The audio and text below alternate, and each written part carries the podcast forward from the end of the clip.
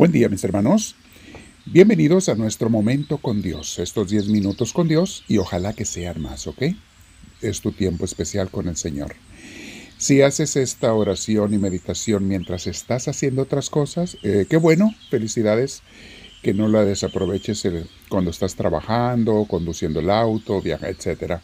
Qué bueno, pero, pero, mi hermanita, mi hermanito, necesitas cada día, tú y yo necesitamos tener un tiempo a solas con Dios donde no estemos haciendo nada, nada más. Entonces, si quieres usar esta oración, está perfecto para cuando estás haciendo actividades o cuando te estás quedando dormido. Muy bien, eso es muy bueno. Pero por favor, dedícale un tiempo a Dios, a solas, donde hagas otra oración, esta u otra diferente, no importa, pero un tiempo a solas con Dios. Eso es lo que va a mantener esa unión con el Señor y te va a hacer crecer espiritualmente porque Dios te va a ir formando. La espiritualidad no es nada más cuestión de saber cosas, de conocer cosas de Dios. La espiritualidad es cuestión de vivir con Dios, pasar tiempo con Dios a solas, sin distracciones y sin nada más. Muy bien, mis hermanos, recuerden que lo único que a mí me interesa es tu crecimiento espiritual, tu bienestar espiritual y humano también, ¿por qué no? Es lo que queremos todos tener en esta vida. Una vida de paz, de serenidad, aún en medio de los problemas, una vida de tranquilidad, pero solo lo haremos cuando tengamos a Dios con nosotros. Siéntate derechita, derechito, vamos a respirar profundo, con mucha paz. Permite que Dios entre en ti, dile Dios mío, entra por favor, Espíritu Santo, lléname. Quiero ser guiado, guiada por ti en cada momento de esta oración. Bendito seas, Dios Santísimo.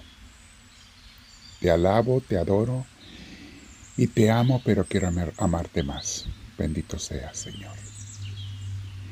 Continuando en este mini curso, mis hermanos, de qué es vivir en Cristo, vamos a ver cómo viven los cristianos. Y recuerden que cristianos somos todos los católicos y los protestantes.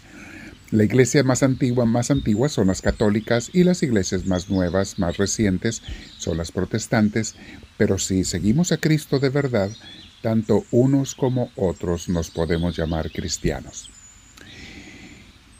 Y el tema de hoy se llama Los cristianos no se salvan solos. Ese no es el plan de Dios, mis hermanos, y nosotros no vamos a imponerle nuestras ideas o deseos a Dios. Desde un principio, la intención de Dios es que nos salvemos en familia. Tanto la familia de la casa como la familia de Dios, que es la iglesia. Y vamos a hablar un poquito qué es iglesia. Desde la narración de Adán y Eva al principio de la Biblia, y siguiendo con Abraham y su familia, el pueblo que fundó, las doce tribus que se convirtieron en millones de gentes, hasta llegar a Cristo y los apóstoles, y después los apóstoles y la iglesia, y la iglesia que formó Jesús por medio de ellos, siempre la salvación ha sido una cuestión de familia. Hoy en día, mis hermanos, hay personas desilusionadas del comportamiento de algunos líderes en algunas iglesias. Tanto las católicas como protestantes ha habido líderes, clérigos, que han actuado mal en diferentes cosas, algunas demasiado tristes, demasiado malas. Pero el error que podemos cometer, mis hermanos, es juzgar a la iglesia entera, no sabiendo que la iglesia somos todos, no nada más es el líder pecador. Por unos cuantos líderes pecadores no puedes juzgar a la iglesia entera, y los pecadores se dan en todos los niveles, mis hermanos, ¿eh? no nada más en los líderes. Todos somos de alguna forma otro pecador. Pero bueno, a lo que vamos es, la iglesia no tienes por qué condenarla y rechazarla, puesto que es como nos dice la misma carta Colosenses, el cuerpo de Cristo. Somos los humanos seguidores de Cristo y que hacemos familia. Esa es la iglesia, mis hermanos. ¿Por qué Cristo nos dejó una iglesia? Bueno, por muchas, muchas razones. Ahorita vamos a mencionar unas cuantas. Primero, primeramente, la iglesia nos forma. Una buena iglesia, desde que somos niños, nos da las enseñanzas de Dios. Llámale catecismo, llámale predicaciones, llámale formación, como le quieras llamar, una buena iglesia, sus líderes en una buena iglesia, sus servidores, nos van formando. Luego nos motivan a ser mejores cristianos. Los líderes de una buena iglesia nos están motivando, nos están también corrigiendo. A veces necesitamos todos corrección, una u otra vez. Y algo muy importante, mis hermanos de la iglesia, y que mucha gente no entiende, es que nos ofrece el campo donde Dios espera que pongamos al servicio de los demás nuestros dones y talentos. Recuerden que Cristo espera eso, ¿eh? Tiene muchas parábolas y enseñanzas al respecto. Y de esa manera, cuando ponemos en la iglesia el servicio, al servicio de la iglesia los talentos y los dones, nos servimos y nos ayudamos unos a otros y practicamos lo que hay, lo que es el amor cristiano. Porque hay cristianos que entienden el mandamiento de amar y servir al prójimo, pero no saben dónde hacerlo. En la escuela o en el trabajo casi nunca se los permiten. En la calle los rechazan o tratan de locos, pero el lugar ideal donde debemos hacerlo, servir a los demás con nuestros talentos y dones, es en primer lugar en la familia de Dios y además en la familia de la casa. Pero noten que si nada más sirves en la casa y no en la familia de Dios, no estás sirviendo al prójimo, nada más a los que te conviene, nada más a los cercanos a ti. Mis hermanos, tenemos que valorar, porque también a nosotros el servicio muchas veces te lo valoran más en tu iglesia que ni en tu propia familia. ¿eh?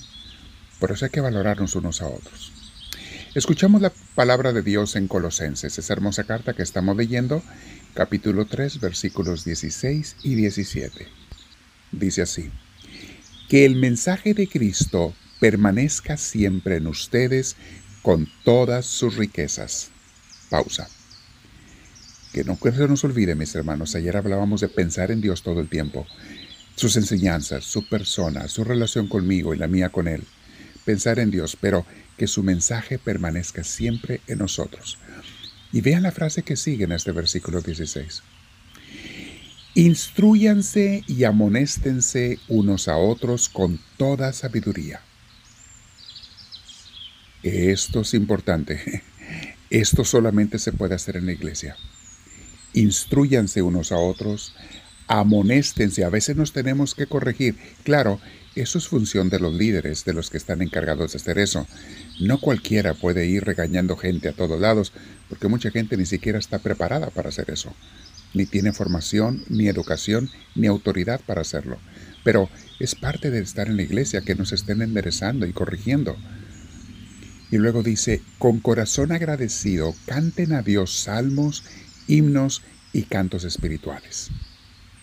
Eso es cantarle a Dios con corazón agradecido estar pensando en las alabanzas a Dios. Y qué hermoso les he recomendado siempre, o escuchen tantas alabanzas hermosas que están en YouTube, en redes sociales, en tantos lugares.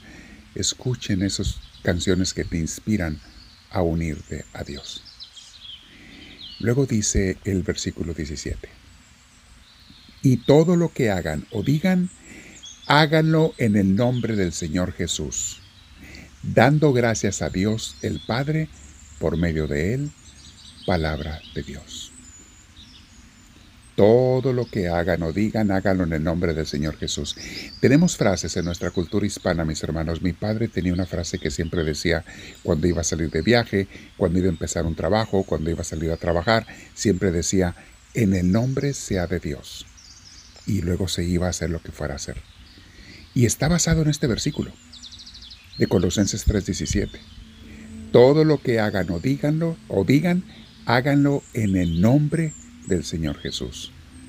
En el nombre sea de Dios. Me quedo meditando en esto en oración contigo, Señor, y te digo, háblame, Señor, que tu siervo te escucha.